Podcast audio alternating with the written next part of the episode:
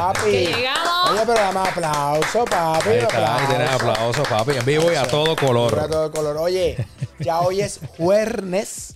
Jueves. A punto de que sea viernes.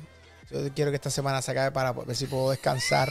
Honestamente lo digo. ¿Descansar de qué? Total, ¿verdad? Porque la Arabia tiene juego en, en Cagua, la- o sea, uno no descansa. Oye, bienvenidos aquí al contenido de las tardes. Hoy una hora de puro entretenimiento, mucho contenido. Yo soy Jafet Santiago, estoy con Leroy Santiago y hoy nos acompaña la reina del corillo, Lida García. Aquí estoy. La reina, la Es verdadera hacía- reina. Mira que yo hacía un montón de tiempo que no, bueno, que no veníamos todos, porque todos estábamos, Sí, sí, ¿verdad? sí, sí, estábamos con el, con, con tantos compromisos, pero aquí estamos, aquí estamos hoy para meterle. Para Yes. nosotros siempre es un honor que tú estés aquí con nosotros, Lidia. Ya yo no te creo. Leroy. Sí, no, pero ya, la ya eso lo realidad. sabe toda la Sí, audiencia. ella ya no te cree. Que te quede claro, Leroy. No importa, Jafet, yo cumplo con emitir el, eh, emitir el mensaje. Bueno, lo que, lo que allá él tú. siente, lo que que- supuestamente Sí. él siente por Yo, mí. Yo tengo no- derecho. No hago eco, no hago eco. No, no, yo, no. yo se lo he dicho, le digo, allá tú, tú te metes tú, problemas tú, exacto, solo. Tú solo. Quickie la- no está, ahí vamos a excusar el Sí, pana. cuidado, Sí, ahí métele. Quico, te queremos, hace falta siempre en el estudio. Tus punchlines son los mejores, sabes que, que te extrañamos, papi. Eh, pero ya llega con nosotros. Mañana viene Quickie. O tampoco viene Eh, bien. Mañana debe estar por ahí. Quickie, de verdad, déjanos saber, porque en verdad, ¿sabes? ¿Qué es la cailero? Todo tranquilo. Hay varias papi. cosas. eh, ayer hablamos del fin de semana extraordinario que tuvimos. Yes. Lida también tuvo mucho trabajo el fin de semana. ¿Verdad, Yo no he parado y ahora con lo de Jay Wheeler, que si a veces se va a ver una nueva función y dale, que te- y siéntate ahí. No, no he parado. Los Rivera Destino. ¿Cómo le fue? Estaba lo del Háblanos- tatuaje. háblanos, háblanos de ese concierto. ¿Cómo le ¿Cuál fue? Los Rivera? Destino se votaron. Mataron. Estuvo, mataron. De verdad que se, es- o sea, es que, es que son otra cosa. Sí, sí, sí, son súper La banda creativos. en vivo, o sea, de verdad que fue un concierto. La gente no se sentó de principio a fin, estuvieron de pie. Yo, yo dije, no entiendo para qué pusimos silla. Sí, si en realidad nadie se sentó, todo el mundo estuvo de pie de principio a fin cantando todas las canciones. Me sorprendió que nosotros lanzamos ese disco hace tres semanas. Y la gente se sabía todos los temas. Y el, y el tema que más cantaron fue el dedicado a Chayanne. El, tema que de más verdad, cantaron no. fue el dedicado a Chayanne. ¿Cómo dice ese tema? Es como un tema como que tú siempre estuviste conmigo desde que estábamos, desde que yo tenía 15 años, los románticos, en los bares y qué sé yo qué, eh, Chayanne, pero lo ponen como si Chayanne fuera el padrastro de ellos, como si, porque las mamás, las mamás se enamoraban de Chayanne. Es que Chayanne, Claro. Y entonces lo ponen como si fuera su padrastro. En realidad, yo tengo un padre, pero en realidad tú eres mi padrastro. No, ponen- claro. Y La realidad es que Chayanne es es nuestro, padrastro. nuestro las padrastro, proyecciones sí. de las proyecciones en pantalla todo pero te digo la gente la gente se volvió loca Es que se ese Chayanne, de verdad, Chayanne era, es como el papi de todas las mamis. Yo no entiendo. Claro. Eh, o sea, todos nosotros era como que, cuando nuestras madres hablaban, era como que Chayanne. Sí, Chayanne. En nuestro caso también es nuestro padrastro. Sí, nosotros le decimos a mi George papá. Clooney también. O sea, tenemos va- Pero a mí me encanta porque cuando salió el tema Chayanne en Twitter los etiquetó y les dijo aquí está el tema que me identifique no sé qué este tema me encanta lo quiero cantar y, y, lo- y- y le dio un tweet así Ah, que imagínate. el concierto estuvo brutal de verdad que dejaron esa tarima encendida con ganas de que la gente volviera otro Súper. día Eh, y bueno y nada listos para ver cuándo, cuándo es lo próximo Fue un weekend bastante busy. Tuvimos a Yankee Sí. en el Coliseo con cinco funciones. Sí, Ese mismo sí. fin de semana tuvimos a Pedro Capó Y me quedé mordido, the en el tributo a, a Jarabe de Palo, Ja- que, que él interpretó las Palo, canciones. Estuvimos a, a- a el comediante, Dios mío, que estuvo aquí, este Lero. Eh, Gaby Alicea. Gaby Alicea. Gaby Alicea a casa llena todos A casa llena todos todos. todos estaban llenos estuvo en Flalandia, estuvo la convención. Y el 3x3. El torneo 3 3x3. de FIBA. Estaba todo. Bueno, fue, un- fue una locura Puerto Rico este weekend. Pero eso es bueno. El tráfico estaba amigable. Tacho, mira, de Mayay. Mayay, un desastre el tapón por todos lados. Pero bueno, parte de, y de eso se trata, los productores de contenido, de espectáculo, oye, Pepe, eh, allá Yankee fue Pina, este, sea, igual es Caserra que tuvo el evento de los De niños. Inflalandia. Este, no sé si- Yolanda era la que tenía lo de jarabe de palo o sea que Yolanda, llevaba años Años, Que sí, dicen que estuvo espectacular. Yo vi, eh, Oye. hablé con varias personas que fueron y dicen, mano, magistral, lloramos y toda la cosa, porque hay un, ¿sabes? Una Claro, emoción detrás del- del- claro claro de todo, claro. tú sabes, con la muerte de, de él y De toda la Pau. cosa. De Pau, sí. Este, pero dicen que estuvo No, y espectacular. Pedro, Pedro es un caballo. Y son temas que son palos. Pero bueno, ahí le vamos. Eso es Puerto Eso Rico. es parte de, eso es parte de. Mira, Afo, hoy tú Zumba. me preguntabas Sí. eh, que te, porque te envié el tema a las 6 y 30 de la mañana.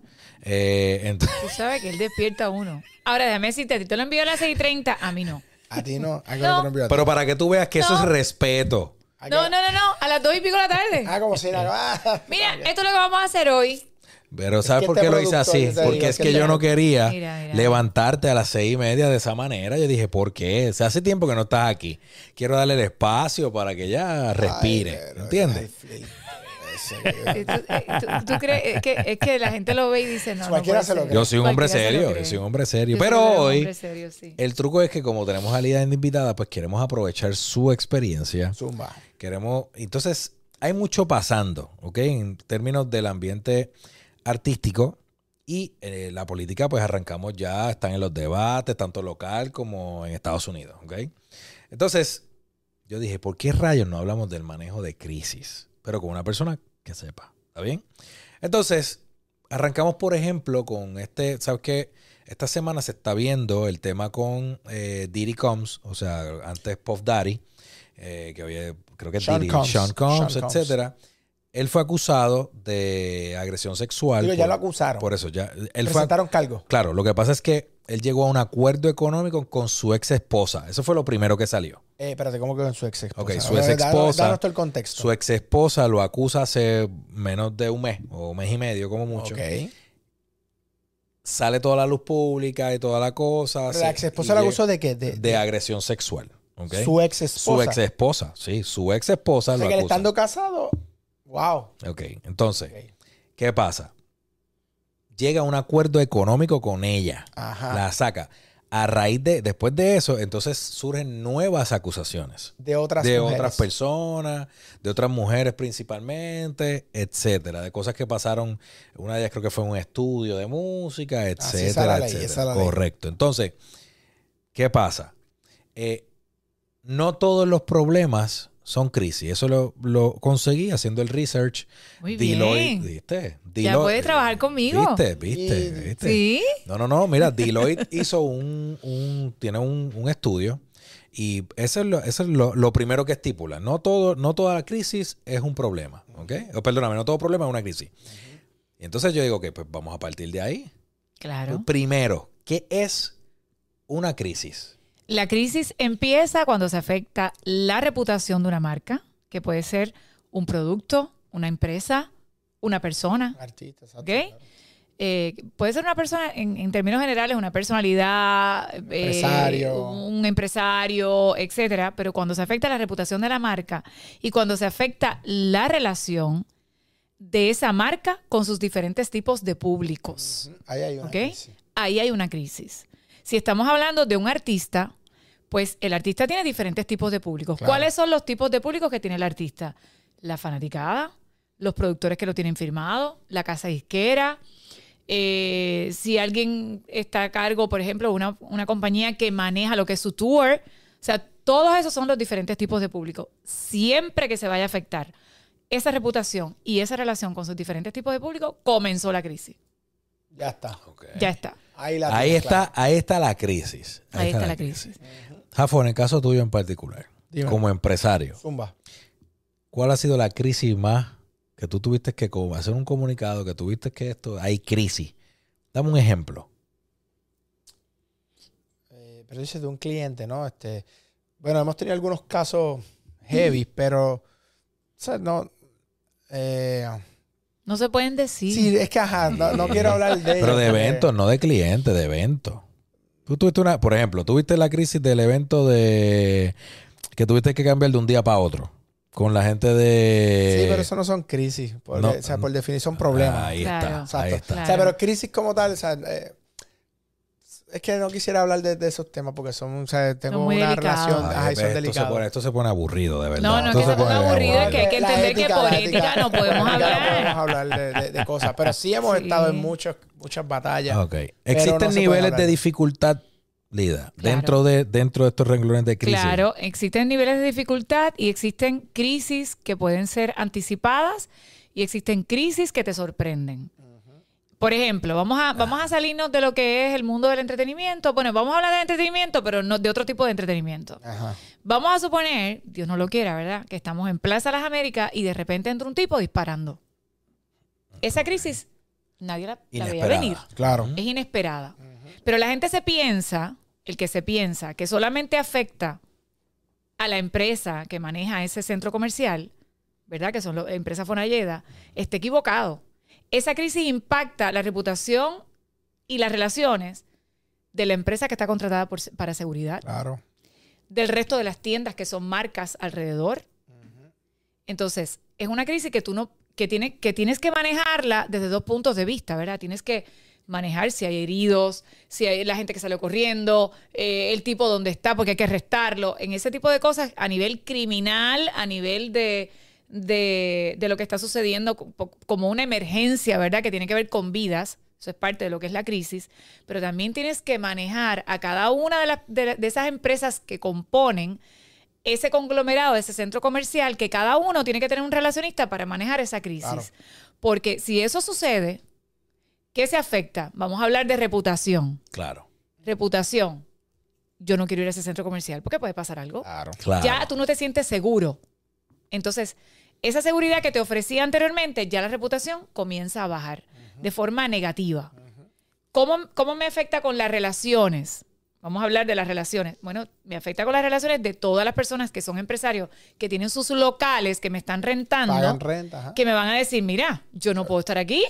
Me tienes, el contrato me lo tienes que cancelar porque aquí hay una cláusula que dice que si va contra mi seguridad, yo puedo irme antes del tiempo, del periodo que yo tengo.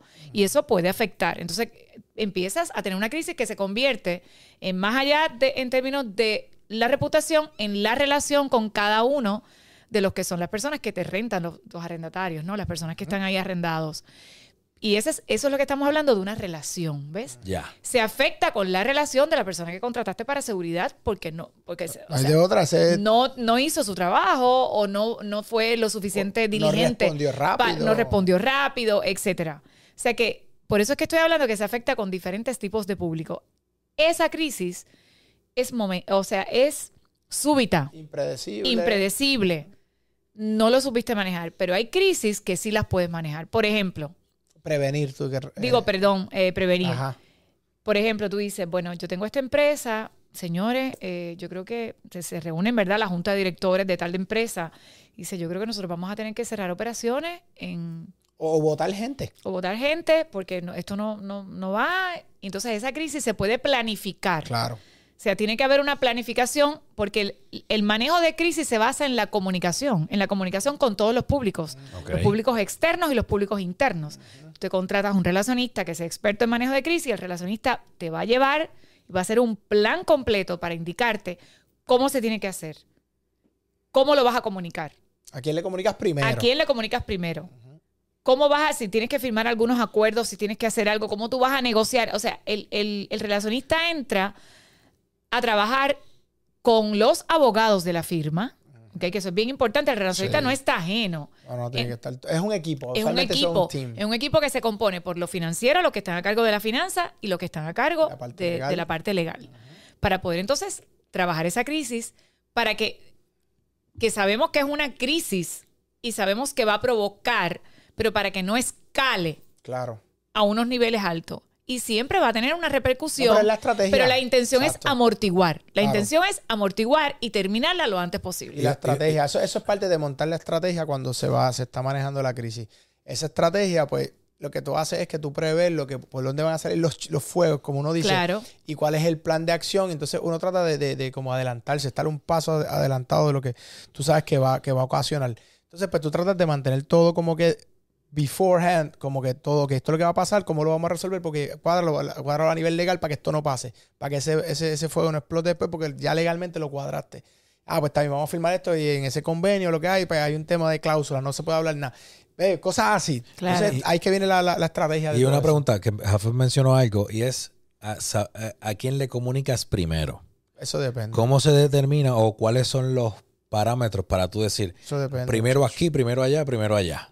Bueno, vamos a hablar de una crisis de una vez que ocurrió aquí en el gobierno, que hubo un montón de despidos y de repente la gente despidieron, si ambos, papá y mamá, eh, pertenecían, ustedes se re- recuerdan Claro, eso, la ley 7. Pertene- eh, la ley 7, pertenecían, Que hubo despidos de al- embarazadas. eran también. servicios del servicio público, ambos, ambos fueron despedidos. Entonces, ahí tú tienes una crisis que no se supo, Manejar. se provocó la crisis porque no se supo manejar el problema. ¿ok? Pero, pero, espérate. No se planificó, No se planificó. lo que se iba a hacer y eso, Claro. re- y eso el- provoca, una, provoca crisis. una crisis. Entonces, ¿cómo, cómo la mala tú, planificación. tú tienes que planificar lo que tú vas a hacer? O sea, va a depender de las circunstancias, ¿verdad? Pero tú tienes que planificarlo, porque si tienes dos personas que trabajan en la misma empresa, ¿cómo las vas a despedir a los dos? Sabes que una familia Y, y- y hago, un, hago un paréntesis. Ahí es que tú ves también cómo algo que eh, la intención no era mala. Claro. La intención no es que era mala. O innecesaria. O, que, o no es que no había que hacerlo. Exacto. El problema es que no hubo la planificación. implementación. Y esa pla- mala planificación ocasionó una crisis que se pudo haber evitado. evitado. Porque si hubiese habido buena planificación, se hubiese trabajado de una manera donde se amortiguara o se le dieran unos beneficios o fuera algo orquestado por, o sea, como que un, algo, un todo. Y, y- y el, el- o sea, la ola de, de- de- de crítica y de crisis, lo que pasó, pudo haber sido mucho menos. Sí, pero verdad. Planificación. Sí, yo creo que fue- Típico de Puerto Rico del gobierno. Eso fue una mal im- y una mala eh, implementación. Creo que el- incluso Planificación e implementación. más adelante Fatal. el gobernador tuvo una entrevista en un podcast eh, y yo creo que fue una de las cosas que él mencionó. Él, él lo, reconoció, que, el- que la implementación había, había estado errada. Pero la- es que la implementación corre en función de la planificación. Si planificas mal, tú no implementas, o sea, lo vas- no lo vas a implementar bien.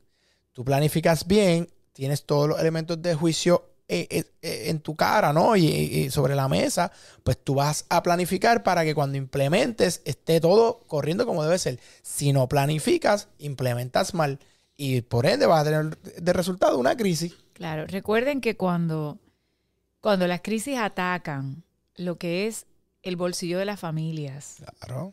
lo que es eh, una crisis de ámbito sexual, una, una crisis de ámbito sexual hacia niños, hacia menores de edad. O sea, hay cosas que son un poquito delicadas, ¿verdad? Eh, es muy diferente de, de alguien que cogieron borracho Claro. sin que haya matado a nadie. O sea, estamos hablando de simplemente lo cogieron borracho, eh, a tal artista lo cogieron borracho guiando, en estado de embriaguez. Sí, eso- Ahí no hay nadie envuelto. Es un problema. Pero cuando estamos hablando de vidas humanas, cuando estamos hablando de las finanzas de una familia que se puede morir de hambre porque ambos papás no están trabajando, o sea, los acabas de votar, punto, y, la- y es de inmediato ahí, eh, pues son cosas muy delicadas.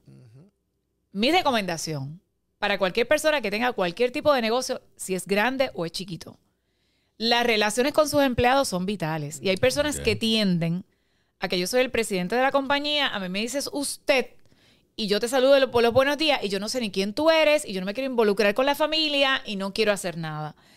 Ese tipo de persona, por lo general, cuando ocurre algo, porque las empresas, todos los productos, señores, todos, todos tienen un sube y baja dentro de la economía, por las diferentes circunstancias, por, lo, por las cosas que suceden, por los cambios que existen, por los cambios generacionales inclusive. Así que nada es eterno, no siempre vas a estar arriba. Si usted no se involucra con sus empleados a nivel personal, usted va a tomar las decisiones erradas y va a provocar crisis porque no utiliza la empatía, no es empático.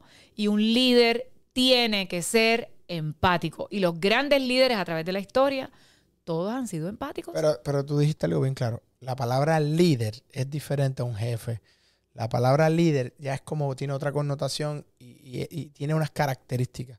Un verdadero líder, tú sabes que una de sus traits es, es la empatía. empático. Tienes que ser empático. Por eso hay gente que, que li- está en posiciones de poder y ejercen su autoridad y la gente pues los respeta, pero no es que no es que los quieren ni van a dar una milla extra. El momento que se acaba su responsabilidad, A las 5 ahí ya están, a las 5 menos 10 estaban buscando la cartera. No pasa, pero es porque son jefes y no son líderes. Sí. Y eso es algo que, que yo creo que hace mucha falta. Este, yo recuerdo que mi mamá desde, desde chamaquito me regalaba todos los libros de John Maxwell. Yo chamaquito. Sí, no, pero John Maxwell, imagínate tú. Eh, pero, pero mi mamá, desde que era un niño, entonces esos eran los libros que yo leía desde nene. Entonces, inconscientemente, pues yo aprendía lo que es el lo que es liderazgo. lo que es liderazgo. Sí. Pues cuando estaba, por ejemplo, en la cancha, en los equipos, pues ya yo había aprendido unas cosas y entonces era el capitán del equipo. Pero era porque ya yo había leído mucho desde chamaquito. Y este, aunque re- reconozco, y el coach mío de, de- de high school le pedí disculpas porque no fui a un torneo porque me fui para la fuga. Eso yo le pedí perdón a George como capitán. y el co-capitán era black y nos fuimos. Pero hasta ahí, este, ya eso pasó. Eh, fue la única vez que di un mal ejemplo de líder en un equipo de high school. Pero no, no, definitivamente son cosas los, los líderes por lo general evitan muchas crisis. Claro. Porque al ser tan empáticos, pues ellos manejan la situación de una manera completamente distinta. Sí. Lo otro es, no importa lo grande que sea su empresa, y realmente esto no es una excusa para ninguna persona, ni siquiera un gobernador. Si usted no puede gobernar un país porque no puede gobernar a las personas que tiene dentro de cada uno de los renglones, dentro de cada una de las, de las agencias, si usted no puede sentarse, empaparse, etcétera, no puede gobernar el país. No hay forma. Porque eh, en realidad la empresa más grande que existe es el gobierno de Puerto Rico. Digo, aquí, eh, para nosotros. O sea, para nosotros, ¿no? El gobierno de. Puerto Rico. Así que esa Yo siempre, empresa, yo siempre, yo segundo Sí. eso y digo algo siempre. Persona que no puede lidiar con cosas básicas de issues, de situaciones. No, fíjate meterte a la política. No, ¿sabes?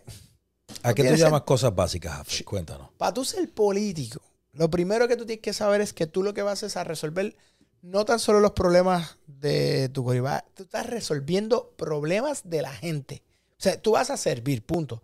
Ese es, es- ese es tu trabajo, resolver, facilitar, servir a la comunidad, servir a la sociedad. Eso va, si quieres ser un buen político, implica que te metas y seas empático. Si esa no es tu vocación, bueno, pues tú puedes tener una idea. Pero no es que eso es lo que es lo tuyo, ¿ves? Es como, por ejemplo, Madre Teresa Calcuta, ¿verdad? Esa mujer vivía lo que hacía. lo que hacía. Ella no, pues yo me voy y esto es lo que es. Porque eso es lo que vivía. Pues los políticos, en mi opinión, piensa en Martin Luther King, que eran líderes, no era, no era que estaban, eran Líderes, líderes, líderes. líderes que con su, que con su vida y su servicio cambiaron. Gandhi, con su vida, con su servicio cambiaron. Pues yo digo que si usted se quiere meter a un puesto político, usted tiene que estar dispuesto a servir, a servir. Usted tiene que, le tiene que gustar resolver los problemas de la gente. Le tiene que gustar escuchar. Le tiene que gustar seguir lo que la mayoría decida y ejecutar. Le tiene, le tiene que a usted gustar ser empático y ser eh, ecoánime. Y tú- usted no está el bias. Usted tiene que escuchar a, a este que piensa en A, a este que piensa en Z, a este que piensa en M. Y usted tiene que entender y tener todos los elementos. Una cosa de las que está ocurriendo en la política, que lo estoy viendo últimamente, estoy viendo ciertos programas y ciertas cosas, es algo que no considero que sea lo correcto. Es que se están presentando proyectos de ley desde un punto de vista eclesiástico, desde mi forma de pensar como religión, voy a presentar este, este proyecto de ley Claro. y eso no está correcto. Eso es lo que yo digo. Tiene No está ser- correcto. Un político no puede enfocar ni presentar proyectos de ley ni legislaciones que van a llegar a los tribunales formadas por esta idea que tiene o por sus creencias religiosas. Las creencias, porque en Puerto Rico no viven personas que piensen como usted. En Puerto Rico viven de todo. Aquí hay hasta árabes. Así que, por lo tanto, las leyes tienen que proteger a, A todos. todos. los ciudadanos que viven legales e ilegales, porque también los tenemos ilegales. Pero tiene que haber una protección para todo el mundo. Así que Respeto. es bien importante que yo creo que la política se está dirigiendo hacia ese aspecto y me parece que está en el camino errado y le toca a las nuevas generaciones de los que vienen subiendo entender que es, o sea, el que se trepe en cualquier lugar, ¿verdad? Que tiene que ver con política, sea legislador, senador, sea representante eh, por cámara, acumulación, lo que sea, donde usted se vaya, alcaldía, lo que sea, usted tiene que trabajar por el pueblo y el pueblo tiene diversidad de pensamiento y todos tienen que estar protegidos bajo la ley. Yo, Ahí yo, lo que yo- pienso yo- también, ah, un punto, ¿verdad? Para de esto. Yo pienso que mucho de lo que está pasando también es el resultado de otras cosas que también están pasando, que están empujando la balanza para otra esquina donde una gente no iba, quiere. y esta iba. es mi opinión. Yo pienso que siempre que se va para un extremo, va- eh, eso es pasa en la economía, pasa en la sociedad. Va a venir la contraparte y va a empezar a hacer fuerza para balancear. Y eso es lo que yo creo que está pasando. Eso que estamos viendo es el resultado. Porque entonces de momento quieren imponer unas cosas que hay un sector que es bien conservador y se las quieres imponer. Y ese sector lo vas O a levantar O se las quieres quitar. o se las quieres quitar. Y entonces de momento es, es como que, espérate, o estamos aquí todo el mundo En igual. O si me va a empujar para acá, yo empujo para acá. Y entonces ahora estamos viendo los extremos que está pasando. Entonces ahora tú tienes un extremo bien, bien ultra conservador, que es como que, pero es que no puede ser, pero tiene un extremo ultraliberal, que quiere imponer esto y tal, tal, tal, y es como que, espérate, tampoco es así. Y entonces eso es lo que suele pasar cuando no se habla, cuando no hay empatía, cuando entonces uno quiere ir para la derecha, uno quiere ir para la izquierda full, pues vas a tener eh, polos Sí, opuestos. eso, eh, eh, en el caso de Puerto Rico particularmente, que es donde residimos, eh, y siendo partidario de lo que estás diciendo en su totalidad, de que cuando usted es político o aspira a, pues tienes que tener en mente que vas a gobernar para todos los puertorriqueños, Sí. votes o no votes. Porque eso de si no votas, quédate callado es una idiotez. Porque la persona que va al Senado o a la Cámara va a promover leyes que afectan directa o indirectamente a, las futuras generaciones. A, A mis sobrinas que no son votantes, por ejemplo. So, eso por un lado. Pero por otro lado, entonces, si tienes una ola de personas que, eh, candidatos que, y un partido que es bien conservador, que se ha levantado y que eh, se, se ha mantenido, y tienes otros partidos que se han desarrollado más liberal. Entonces tienes a estos liberales, como mencionas a Fed, eh, promoviendo X, todo lo contrario a lo que los conservadores están promoviendo. Entonces, ¿cómo llegamos al happy medium? Ahí es que yo pienso que en términos de comunicación se está afectando. Porque los líderes entonces de los dos partidos principales, actually, no hay un líder. Y ustedes me, esta es mi opinión. Todavía no hay un líder de ninguno de los dos partidos principales. Y digo esto porque está demostrado así, no es porque tenga preferencia, etcétera. Es que no hay ni uno solo que coja el toro por los cuernos, como yo digo, y diga, señores, vamos a llegar a un happy medium. Porque al final del día, el bien común que debemos ser nosotros, el pueblo, pues debemos ser la prioridad. No es la estadidad, no es. No, no, no, no. Es el pueblo de Puerto Rico. Como tú logras que haya una mejor calidad de vida en general para todos los puertorriqueños. Ateos, cristianos, no cristianos, de cualquier religión, negros, blancos, etcétera. Yo entiendo, y todavía con el panorama que hay, que ya está bastante definido, no hay un solo líder que pueda agarrar el toro por los cuernos y sentarse a la mesa y con todas las partes decir, vamos a llegar a este happy medium. Bueno, lo que pasa es que opino que, que hasta cierto punto, hasta cierto punto, eh, lo que le da fuerza a ambos partidos nuevos, por ejemplo, Victoria Ciudadana, por mencionar uno, eh, Dignidad, por mencionar el otro, que son los dos que se levantaron en estas últimas, ¿verdad? Este, en estos últimos tiempos. Lo que les da como el, el- la vida es precisamente sus posturas también que son opuestas entre sí hasta cierto punto. Claro. Entonces, pues, ¿sabes? Eh, por ejemplo, pues, los azules siempre tiran más para el lado conservador y, el, y el- al, al levantarse dignidad, pues le roba a los, a los azules. Entonces, el Victoria Ciudadana, pues le roba entonces a, a- a- los, a a los rojos y, al- y a los, Y a rojos y a los pip. y al PIB. Entonces, pues, bueno, o sea, yo creo que es un tema de que, ¿a qué te refieres? Esta tal vez es mi pregunta. ¿A qué te refieres con que alguien que coja esto por los cuernos? O sea, no entiendo bien. Bueno, lo que pasa es que- lo que pasa es ¿Qué- que- ¿A qué te refieres? Ninguno de ellos, ni, ni Juan, ni los llamo por su nombre porque son los candidatos ya establecidos, ni Juan, ni Manuel, ni Jennifer, ni Pedro, ni, bueno, Dignidad va a primaria, pero en ese caso es Javier Jiménez, eh, va- eh, que va a ir a la primaria con, con, con eh, ella se llama eh, Ada Something. Cuando yo digo que no hay un líder que amarre todas las partes, es que tú no puedes, si tú te inclinas exclusivamente a, no, a mí no me interesa absolutamente nada de lo que el Partido Conservador, o sea, Proyecto de Dignidad, está promoviendo. ¿Me siguen? No, de este otro lado, que es la alianza, la famosa alianza, no ni Juan ni Manuel se han sentado en una conferencia de prensa a decir, ¿sabes qué? Vamos a sentarnos aquí a la mesa. Esto, esto es para aumentar votos, vamos. Pero ¿sabes? se ha hecho eso. No, eso es lo que pasa, que nadie lo ha hecho. Pero en la historia me refiero. Ah, bueno, en la historia Yo no sé. yo, no entiendo que hemos nunca. tenido líderes que han llevado, han- se han parado y han, han tenido mensajes, pero es para, como dicen, para agarrar el voto, que es lo que le llaman, de agarrar Eso el voto de aquí, obvio. de allá, de lo que sea. Hoy, hoy día, Juan lo hizo en la pasada elección Sí. Con el tema de sacar un poco lo- el, el- El tema de la el independencia. tema de la independencia de la campaña, Claro. bien fuerte, pues Claro. él lo disfrazó de una manera bonita bajó el tipo de. Porque estamos acostumbrados de- a escuchar a un Fernando Martín, a escuchar a un Rubén. Rubén Berrío, Caballo. que son, son personas que da. Oye, da gusto escucharlas hablar. Caballos, son caballos. Pero su mensaje es bien complicado. Entonces, Pero para no- la masa. para la, por eso, para la masa. O sea, para la masa, que es la que decide las elecciones, es un tema.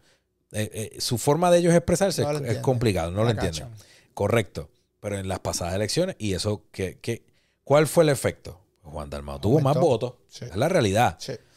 Pero entonces, ahora no he visto, por lo menos a- al día de hoy, no vamos a, vamos a esperar los debates, pero yo no he visto, o sea, un- una persona que yo diga, esta persona va a traer votos de todos los partidos, ¿ok? Para sí, ¿ves? Y para los nuevos que se van a inscribir, ya sea por las ideas, salud, ya sea por, por, por el mensaje que llevan o por su plan de gobierno, lo que sea. Yo personalmente no lo he visto. Yo creo que el tema del delivery de, o cómo lo están, para mí está bastante errado. O sea, no sé si es que es el enfoque, podría ser, que el enfoque de cada uno está medio, medio chaboncito, pero no sé. Yo lo estoy viendo desde esa, de esa manera. La realidad es, o sea, todo lo que estamos hablando obviamente es, es cierto, pero hay una realidad. Puerto Rico, que es lo que yo pienso, Puerto Rico es un pueblo religioso. Sí, también. Y este partido que estamos hablando, ¿verdad? El proyecto Dignidad, precisamente estoy hablando de ellos, trata de utilizar la religión de su lado. Y el pueblo de Puerto Rico tiene que entender que el Estado, y- o sea, el Estado y la iglesia se separaron hace muchísimos años. Y que nadie puede imponerte unas ideas religiosas o una forma de pensar, ni tratar de utilizar esa forma de pensar para hacer leyes en Puerto Rico y crear proyectos. Eso es a lo que me refiero. Hay decisiones que son personales y hay cosas que no tienen nada que ver porque como dijo Jafet, como dijo Leroy, el que gobierne un país, el que esté a cargo de cualquier agencia en un país, tiene que atender lo mismo al A judío que al cristiano, que al musulmán, que al ateo, que al agnóstico, al que sea. Tiene que atenderlo. O sea, usted llega a una agencia de gobierno, usted llega a un hospital del gobierno y lo tienen que atender. Por lo tanto, no podemos estar fomentando la división. Y cuando hay extremos en los partidos políticos, ¿verdad? De pensamiento, fomentamos no la igualdad, volvemos a fomentar la ¿Qué división. es lo que está ¿Qué es pasando? Y que Puerto pasando? Rico necesita en este momento unión. Eso es así. Porque tenemos que entender cómo funciona la política. Pedro Pierluisi ganó por 36%. Ujú. Significa, Con un 36%. con un 36%, Ajá. significa que el 64% de la población no quería que él fuera gobernador. Eso indica que no ganó. Exacto. Que simplemente, técnicamente, no. O sea, O sea, ganó porque fue el más votos que tuvo. ganó que- fue porque fue el más votos que tuvo, pero realmente el 64% de la población no lo quería. Sin embargo, él ha estado ahí para gobernar y no, señores, yo no soy de ningún partido político, pero es que quiero que entiendan lo que les estoy tratando de explicar. Sí. Él está ahí para gobernar a todo el mundo. Lo eligió, ese 64% no lo eligió. No importa, él tiene que gobernar ese 64% exactamente igual que el sí. 36 Claro. que lo eligió. O sea, punto. Porque está gobernando a Puerto Rico. Por lo tanto, la selección que usted haga es bien importante porque estamos viviendo en un momento donde hay diferentes partidos políticos. Creo que es en la historia donde más ha habido partidos políticos en Puerto Rico. Por lo tanto, estas elecciones lo que hacen es completamente dividir los porcentajes al momento, ¿verdad?, de, de llegar a la elección final y que todo el mundo está siempre pendiente a esos dos candidatos, que insisto en que el gobernador de Puerto Rico y el comisionado residente no gobiernan el país. Exacto. Tenemos que entender también que, hay, que son tres ramas. La legislativa, la ejecutiva, la judicial. Así que, por lo tanto, usted tiene que estar pendiente de todo lo que usted elige. Elegir por candidatura está chévere también, pero también tiene que saber a quién elige. No puede estar eligiendo porque, ay, ese me parece súper chévere y mira, Es bonito, sí, es bonito o es bonita Sí, sí, o no, no, no. Diríjase a lo que es mejor para el país con una mente amplia cuando usted llegue a esas, ¿verdad? Esas urnas, no pensando en su beneficio personal, no es lo que yo pienso y lo que yo quiero para mí, sino lo que yo quiero para mi vecino, para mi hermano que no piensa como yo, para mi tío, porque hay familias donde están divididas también a nivel político partidista, o sea, hay gente que tiene su propia familia, pues uno, un popular, un PNP, uno de Victoria, uno de, de Proyecto Dignidad, o sea, uno independentista. Entonces, la persona que va a subir a cualquier estrado político, usted tiene que entender que cuando usted lo va a elegir, lo va a elegir por unas posturas. Pero las posturas religiosas no pueden ser impuestas. Eso terminó hace mucho tiempo con la reforma protestante de Martín Lutero. No podemos estar imponiendo cosas. Ya las cruzadas, la, ¿me entiende? La época de la Inquisición, eso terminó. Así que, por lo tanto, la gente se tiene que dedicar a hacer cosas, presentar proyectos que a nivel social nos lleven a una igualdad, nos lleven a un consenso. Porque miren cómo está Puerto Rico. Yo me quedé, yo ayer me senté por la mañana a llorar por más de media hora cuando vi el video de este hombre dándole a su papá.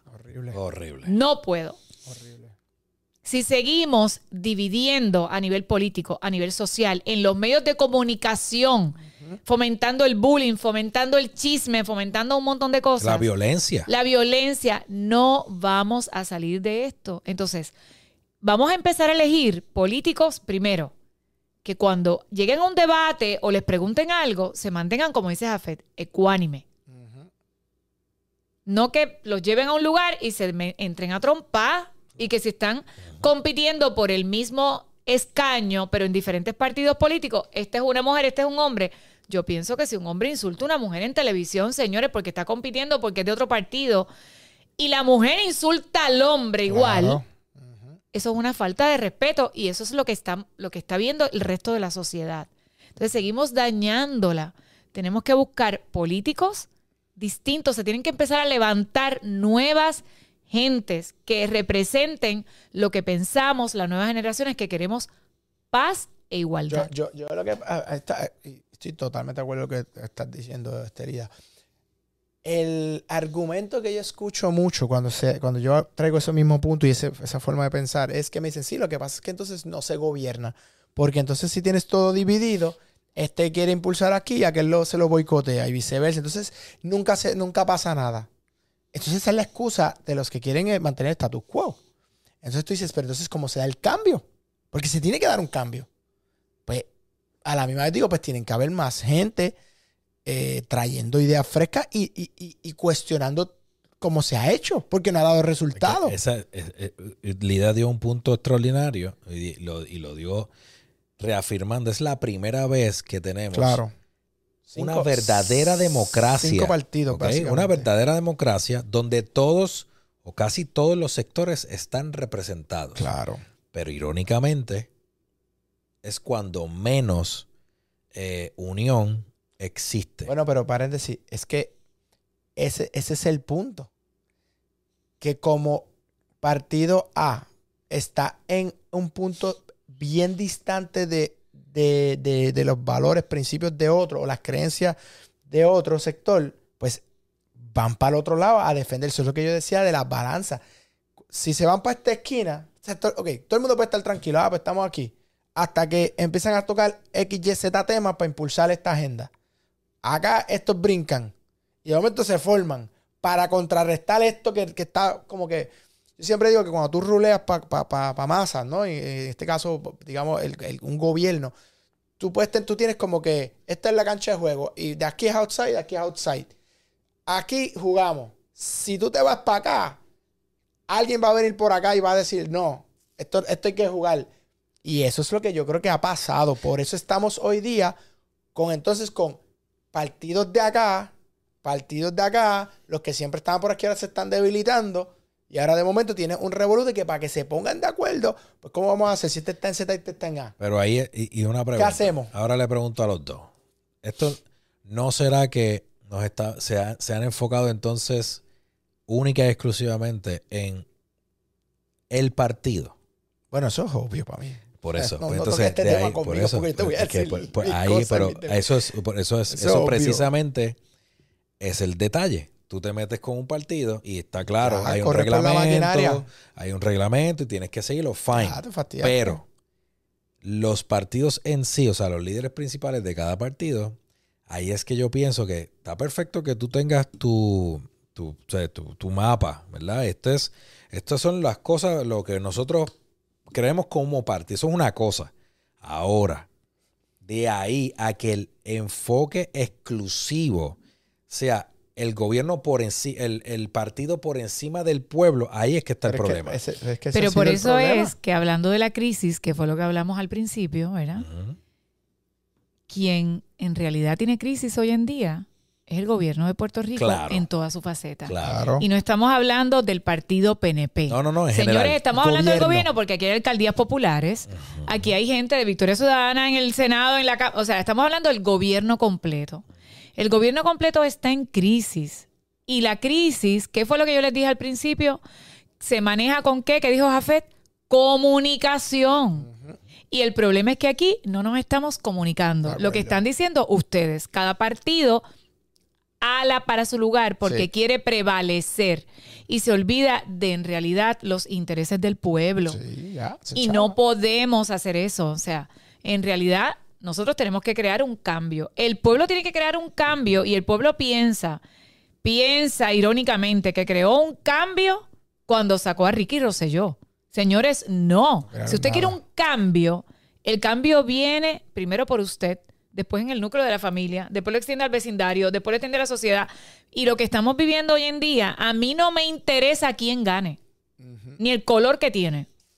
Después, que pueda resolver los problemas sociales que tenemos. Fíjese que no le dije político, porque político yo entiendo que no tenemos ninguno. Nosotros tenemos una, o sea, somos un Estado libre asociado que recibe una cantidad de ayudas, o sea, inmensurables del gobierno de los Estados Unidos, que la parte económica yo la tengo resuelta. El problema mío es cómo resuelvo lo social. ¿Cómo cambio una sociedad que va en detrimento todos los días, donde se dedica a escuchar unos temas y estamos en el mundo del entretenimiento y eso es una verdad? ¿Cómo yo puedo cambiar a alguien que escucha unos temas o sea, denigrando a la mujer? ¿Cómo yo, puedo, ¿Cómo yo puedo hacer que esa persona, después cuando llegue a los 14, 15 años que tenga una novia, no la golpee? ¿Cómo yo puedo hacer si no hago algo desde ahora? Entonces, tenemos que empezar a cambiar nosotros mismos, a escoger hacia, hacia dónde vamos, ¿verdad? Y por eso les dije, es escoger desde, desde el inicio. ¿Cómo puedo cambiar? ¿Qué voy a escuchar? ¿Tal programa o prefiero escuchar el contenido de las tardes que me da un buen contenido? ¿Cómo hacemos el cambio? Exacto. Y habemos personas que estamos dispuestas a hacerlo. Oye, lo que estamos haciendo el aquí. cambio. O sea, con todo lo que se está trayendo. Entonces, ¿cómo puedo hacer para que una persona no la miren mal porque tiene un tatuaje? Ajá. Así es. O sea, que eh, estamos hablando de este tipo de cosas. Estamos hablando de, de- de posturas políticas que le niegan la oportunidad a alguien de postularse porque es homosexual. Pero ¿qué tiene que ver el, el- el- el aceite con, con el zapato? O sea, iba a decir otra cosa. pero- No, no solo eso. Hay gente que está, que, ha- que- que salió esta semana eh, criticando a una persona, a un artista, por decir que el Cristo vive. Y que Ah, vive en. Yankee. A Daddy Yankee. Sí, a Yankee lo criticaron. ¿Por qué lo vamos a criticar? Esa fue, fue su decisión. Ayer yo lo dije que Entonces está feliz. ahí, mi- ahí me- esta pregunta, y te la quiero hacer porque creo que tu sabiduría nos puede dar, ¿verdad? Un. Sabiduría, óyelo. Dice, responder rápido o tomarte tu tiempo. Cuando te hacen una pregunta inesperada o a veces eh, tú sabes la pregunta que viene. O sea, ¿cómo manejar eso? ¿Cómo lo hacemos? O cómo lo debe hacer el político o el artista o whatever. Si es algo en lo que tú estás seguro, por ejemplo, te acusan de algo y tú no lo hiciste, yo creo que la lo primero que tú tienes que hacer es De disparar. Yo no lo hice. Cuando la persona se oculta detrás de algo, cuando la persona no responde directamente, bueno, ¿qué, qué es lo que dice el dicho? Cuando el río suena es porque piedras trae. Entonces todo el mundo dice, olvídate que se viene con algo porque, porque lo que está sonando ahí y él no contestó. Entonces, lo primero que tú tienes que hacer es sí, ir con la verdad. La crisis se maneja con la verdad. Siempre. Y yo sé que hay momentos en que es duro porque te están acusando de algo, pero tú tienes que aceptarlo. Y yo he trabajado crisis de personas que han, que han hecho cosas, eh, no, a, no a un nivel, ¿verdad?, de pedofilia, nada de este tipo de cosas, pero cosas que tienen que ver con, con, con evasión de, de impuestos, por ejemplo. Y lo primero que yo le digo a la persona, tienes que decirlo, tienes que decir que es verdad. Y tienes que pedir disculpas. Y tienes que decir que tú lo vas a enmendar. Porque es una verdad. O sea, ocultarlo, negarlo, no vas a llegar a nada porque es que te lo van a sacar, te lo van a decir y te lo van a probar y Se te, estira, se y, estira el- y te se llamaron y, y te- o sea, los federales te buscaron y estás ahí, estás en el tribunal y qué vas a decir, estás en el tribunal aquí porque vine a ver una vista de un hermano mío. No, o sea, entonces tienes que ir siempre con la verdad, la verdad. Dependiendo de la pregunta que te hagan, ¿verdad? Y de lo que tú quieras responder, yo lo dije aquí una vez, el periodista te puede preguntar lo que tú quieras y tú puedes responder, no quiero hablar de eso ahora. Si, te- si es que te quieres tomar el tiempo apropiado para tú determinar qué es lo que vas a responder, ¿verdad? Pero ya cuando surge una crisis, y vamos a hablar de crisis, tiene que existir una comunicación. Si tú detienes la comunicación, la crisis se acrecenta. Máximo ahora que existen las redes sociales. Que la gente se conecta a través de esas redes sociales continuamente y hay, en vez, antes, antes teníamos periodistas y reporteros, ¿verdad? Que entonces las noticias iban por la mañana, por la tarde y por la noche. Ahora no. Ahora esto es 24 horas porque los medios tradicionales tienen redes sociales. Por lo tanto, la noticia se expande. Tenemos influencers, tenemos gente que, pues, que, que, que, que tienen muchos seguidores, que por decir cualquier cosa, ya la gente lo toma, lo da por sentado. Entonces, tenemos que pensar en todo eso. Si hay una crisis ya en el momento, tiene que hablar. Si ya la- porque si no va a escalar a un punto que no va a haber detente y que lo, te va a lacerar tu reputación el resto de tus días, porque va a crear lo que se llama la duda. Y mientras haya una duda, esa reputación va a tener una laceración. So, ese tema, entonces ahí podemos, por lo que estás explicando, el, el, porque también está el refrán que dice, el que calla otorga. Claro. Entonces hay personas, personalidades que han decidido callar. Que depende. Y, mi opinión depende mucho. Los chismes, como ya sabes, te duran un periodo de tiempo bien corto si tú te quedas callado porque no es una crisis. Esta es mi opinión. No. Si es un problema y es un chisme, una- un, chisme, tú puedes hacer buche, se va a caer. El momento que tú hablas, lo vas a estirar, porque entonces va a venir el otro, va- te van a hablar de lo que tú contestaste y se estiro, pa, pa, pa, pa, pa. Ya si es una crisis, algo mayor, ahí tú tienes que atender la cosa como es. Pero si es un chisme y una de estos, o sea, el- la, la- la estrategia de no hablar y pichar corta el, el, el- o sea, que siga el... el- Y eso lo- y eso- Va, va a esperar que salga en tres días, va a salir otro chisme. otro- va Y lo va a que va a superar. matar y lo va a superar. Y lo va a superar. Ya, Y tranquilo. si la gente se va a olvidar. Claro, oye, por ejemplo, cuando reciente le tiró a Balvin, por ponerlo algo de la industria. Balvin hizo perfecto. Yo dije desde el día uno, yo Balvin no hablo. ¿Qué vas a hablar? ¿Para qué? Él cogió, siguió y sacó el de esto con, con, ah, con, con Ed Sheeran, sacó esto, él pichó. Yo hubiera pichado exactamente igual. Papi, no, yo estoy acá, tú tírame allá y olvídate, me- le dio duro. Le, le- le pasó un camión por encima al pana. Pero si el pana se pone a contestar, se fastidia. Él hizo perfecto. Él cogió, estoy con el Sheeran aquí grabando un nuevo Pero tema". eso no es una crisis. Eso no es una crisis. Eso es bien importante que nosotros Eso fue lo que entendamos tú dijiste al principio. lo que es una crisis. Una crisis Sí. que me afecta la reputación y me afecta Claro. las relaciones con mis diferentes tipos de públicos. Sí. Ahí es que yo, por Ahí ejemplo. eh, cambia todo. Una tiradera es una cosa, pero un chisme de un delito. No, pero- pero es que eh, son Ya cosas eso es una acusación o un chisme de un delito, Ajá, ya ahí vamos a otra Si es una acusación. Ya ahí vamos pero- a otra cosa. pero- Un señalamiento, porque han oye, han habido señalamientos. Valga, vamos, vamos, vamos a ponerlo aquí en contexto. Eh, le pasó hace poco al alcalde de Trujillo Alto. Lo acusaron de, de, de esto sexual. Eh, una, creo que era un oficial o algo. Resultó que fue, que fue al revés. La- el, a- el acoso venía de ella hacia él. Pero, él tuvo que ir pero al tribunal. Pero volvemos. Él tuvo que ir al pero tribunal. ya eso es, ah, ya eso es algo que Pero ya, es, afecta- ya ahí hay una crisis. Eso es una crisis. Porque es pública, Ajá. porque le afecta a sus ciudadanos, porque le afecta al partido familia. político, porque le afecta a Puerto Rico, porque le afecta a la familia. O sea, estamos hablando de es la crisis. reputación y estamos hablando de las relaciones con todos los demás. Y él tiene que cumplir con los procesos de ley. Y él tiene que ir a los, o sea, presentarse a los procesos de ley, pero él puede desde el primer indicio decir, yo no, es que eso no es cierto. Claro. O sea, tú puedes contestar. Las crisis se contestan Sí. y tienes que mantenerte contestando todo el tiempo. ¿Por qué? Porque evitas eh, lacerar más esa reputación de, de esa marca, de ese producto, de esa persona, de esa personalidad. Así que es bien importante que cuando se esté en una crisis, la comunicación tiene que fluir. Sí. O sea, volvemos al tiroteo de un mall. Empieza todo, no, ya, es que tiene que venir un representante inmediatamente y tiene que haber alguien diciendo, no, ya llamamos al 911. Si ya viene por ahí manejo de emergencia, vienen las ambulancias, viene, tiene que haber alguien riegue. constantemente informando. Sí, tenemos, hasta el momento no hemos contabilizado, pero se cree, se cree que hasta el momento tenemos 35 heridos. Empieza la policía a llegar, o sea, tiene que haber alguien todo el tiempo informando, informando, informando, porque lo primero que va a ocurrir hoy en día, los primeros que llegan a la escena, no es los periodistas, No. es la gente con su teléfono, que son periodistas individuales. Porque todos tenemos un teléfono para grabar y qué bueno que lo tenemos, porque ese ejemplo que di ahorita del, del hombre que golpea a su papá fue alguien que lo, lo- o sea, lo grabó en un video. Por lo tanto, las personas que están dentro de ese centro comercial son las primeras que van a disparar. Sí. Y ya tú tienes la crisis formada a través de las redes sociales. automático. Automática. Entonces tiene que venir un representante y tienen que empezar a hablar y hablar y hablar y hablar. Estamos hablando de algo completamente diferente, ¿no? Pero se los pongo de ejemplo para que puedan ver que esto ocurre. O sea, aquí ocurrió el Dupont Plaza, Ajá. cuando la explosión de, de- de acá de Capeco. Cape- de Capeco. Sí. To- Todo ese tipo de cosas son cosas que tú no te las esperas. Y tiene que haber un representante hablando constantemente, ¿verdad?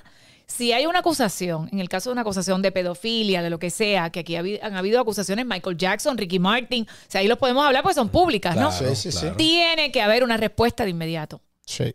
Y que para que no levante duda, si la, si la persona no lo hizo, se levanta de primera instancia y dice, señores, en un video, yo les estoy diciendo que todo esto no lo hice yo.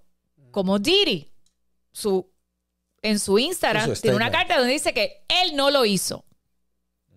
Ya levanta duda porque está diciendo que no. Entonces ya, aunque haya negociado con la esposa, la ex esposa, Sí, sí, aunque sí. vengan las acusaciones y se negocien, qué sé yo qué, levanta duda de que él no lo hizo y lo que están tratando es de sacarle dinero. Y ya usted cambia su forma de parecer. Claro, porque ahora Pero solamente usted, si no lo hizo, dice que no lo hizo.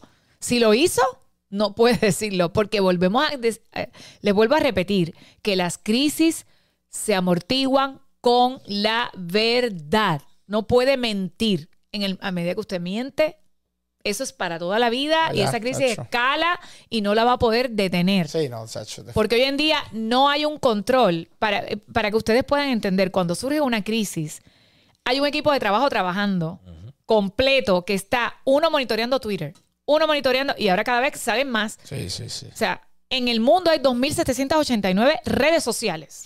Imagínate. En Puerto Rico se utilizan unas cuantas. Pero aquí está TikTok, Threads, Instagram, Facebook. Instagram, Facebook, eh, YouTube, eh, o sea, todos Sí, son sí, redes sociales. Entonces, cuando tú vienes a ver, eso escala por ahí. Eso es eso nada más. Así que tienes una persona monitoreando. Tienes una... Señores, es imposible. O sea, Sí, sí, sí. va a llegar un, o sea, va a llegar un punto en que si tú no haces algún tipo de comunicación, se la cera. Entonces, si es un artista, le cancelan contrato. El próximo concierto no llegan la misma cantidad de funciones. Es así. Eso se ve y eso se vio. Claro. O sea, nadie lo puede negar. Una Nosotros estamos vez. en la industria. Eso es claro. Se queda la duda todo el tiempo. La gente no quiere, o sea, es que simplemente se- Afecta. Se, afecta absolutamente todo. Queda la mancha. es así. sí. Todo. Lamentablemente, cuando son cosas que tienen que ver con niños, sucede. Peor, peor. Cuando son cosas que tienen que ver con armas de fuego, con que mataron a alguien, no sé por qué esta sociedad lo está viendo bien. Normal. Lo ve normal. Horrible. Y hacen hasta conciertos para liberar a esa gente que está que mató a alguien. Eso es verdad. Eso y eso entiendo. lo hemos visto a través de todo el tiempo. Horrible. Y nosotros tenemos que empezar a cambiar esa forma de pensar y empezar a decir, este concierto yo no voy, este, este artista yo no lo voy a trabajar. O sea, e- es, es bien importante que nosotros entremos en una limpieza de la sociedad. Porque es que no podemos seguir haciendo lo mismo. No podemos seguir fomentando, Fomentando o lo alimentando mismo. el- el- ese tipo de conductas por medio del apoyo de X o Y compra, en el caso del entertainment, de, de- de- compra de boletos. No, tenemos que hacer. El cambio empieza con nosotros en el hogar, como tú bien dijiste ahorita. Claro, como no podemos entonces apoyar posturas como que si villano antillano no lee un libro de, cuen- de cuento para niños, como si, o sea, si queremos igualdad, tenemos que pensar en que somos seres humanos y tenemos que dejar a un lado nuestras creencias religiosas, políticas, las cosas que tenemos de alguna manera para entonces dar paso a una sociedad que pueda convivir de una manera sana y armónica, que es lo que no está sucediendo. Jafé, Yo lo que ¿cuál pienso- es la moraleja de hoy, papi? Papi, educación, empatía y sus valores, usted cuídelos, protéjalos. pero usted tiene que ser empático y respetuoso. El momento en que usted cree que usted tiene la razón y que usted es 100% lo que usted piensa, ese es el momento que usted, usted se tiene que mirar al espejo y decir, el problema eres tú. No puedo dar zoom, se alaba. Tú. A mí me encanta, a mí me encantan los religiosos porque se les olvida en cierto sentido que la Biblia dice algo bien claro y esto lo sabe tu papá, que un día me quiero sentar con él a hablar, porque imagínate que el sol sale para los justos Los pecadores. y para los injustos, Sí, sí, para todo el mundo. para los dos. Claro. Dios no elige. Hoy voy a salir el sol, espérate, espérate, espérate, que en la casa de Lida, Lida se portó mal, no le voy a poner sol arriba. No, allí no va a haber sol. Y miren que yo me porto mal. Y como quiera el sol sale. Eso quiere, quiere decir lo que está diciendo Jafet. Tenemos que ser empáticos. Y recuerden, recuerden siempre, hay un libre albedrío y la relación con Dios es personal.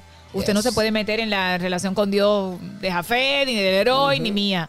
Así que es bien importante que nosotros nuestros valores, como dijo Jafet, los protejamos, que seamos empáticos, como él dijo, y bueno, a tratar de mejorar la Yeah. sociedad. Con respeto Ahí y es. Con educación. respeto. Respeto y educación. Mientras más educado usted es, más empático usted debería ser porque usted sabe que usted no tiene la, la- la razón y que hay muchos puntos de vista. Y ahí viene un te- eh, otro tema. Eso que yo creo que el próximo tema debe ser la, la freaking educación de nosotros. Vamos a hablar de la Debemos hablar de la educación. Vamos a hablar de la es el educación. Pero por favor, el miércoles que viene, porque entonces viene y habla mañana y me deja a mí fuera. Es verdad, Ah, el No, el miércoles que viene. Para el próximo miércoles vamos a hablar de educación, pero saludamos a la gente de Hello Media, que gracias a ellos, si tú quieres que tu anuncio esté en lo más alto de Puerto Rico, en las mejores vallas, tienes que llamar a 787-668-0000. La gente de Hello Media los puedes conseguir en hellomediapr.com y así mismo aparecen en todas sus plataformas sociales. También, si quieres auspiciarnos, puedes hacerlo en Spark of Magazine, sparkoff.com, en el contenido de las tardes o en el negocio del entretenimiento. Yes. Que ayer, o sea, anoche salió una entrevista espectacular con Jafet Santiago y Walo Dávila, o sea, Uf, Walo HD. caballo. Esa entrevista, si usted quiere aprender algo, tiene que ver esa entrevista con Walo. De verdad que está Walo, magistral. Walo, ¿ok? caballo. Esa me toca hoy, me toca hoy, pero no, la he visto. Walo Esa me está hoy. duro. No, no, esa es entrevista está duro. buenísima, así que ya está en nuestro canal de YouTube. Dale a la campanita, suscríbete para que te llegue absolutamente todo. Y, Yes. y así que nada, Oye, moraleja. y al que le guste de tatuaje, va- entra a International Puerto Rico Tattoo Convention, la página de Facebook. Eh, hice varias entrevistas este, a varios de los artistas que estuvieron, como Steve Butcher, Shane Anderson, eh, Alan Padilla, Jen Carmian. Ja- Jan Carmine, eh, bueno, varios. Hay, hay unos cuantos que están ahí que vinieron y están en la página de Facebook de International Puerto Rico Tattoo Convention. Es la cosa. Y así también sigues a nuestra eh, compañera aquí presente, Lida García. Lida. Aquí están Grandes sus redes sociales de grandes eventos. Ya aparecieron en pantalla. La dura. Así que la puedes seguir y ella va a estar con nosotros el miércoles que viene. Hoy fue una excepción. Gracias por seguirnos en el contenido de las tardes. Nos vamos, pero nos vemos mañana. Chao. Eso es, yes. Check it out.